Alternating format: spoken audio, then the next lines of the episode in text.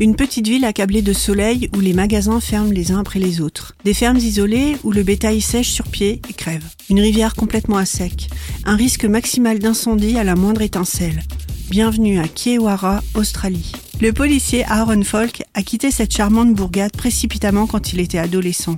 Il revient pour assister à l'enterrement de Luke Adler, son ami d'enfance, accusé d'avoir assassiné toute sa famille avant de se suicider. Pour alléger la peine des parents de Luke, qui n'arrivent pas à croire à cette version des faits, Aaron se retrouve à mener l'enquête officieusement, avec le nouveau chef de la police, pour prouver qu'il s'agit d'un triple assassinat. Les rencontres avec les autochtones sont souvent violentes, encore plus quand elles se déroulent au pub local. Elles l'amènent à se replonger dans ses souvenirs d'adolescent, bons et surtout mauvais, au risque de soulever la poussière cachée depuis longtemps sous le tapis. En regardant de plus près, tous les proches de Luke et Aaron semblent avoir quelque chose à cacher et pourraient être impliqués dans l'assassinat.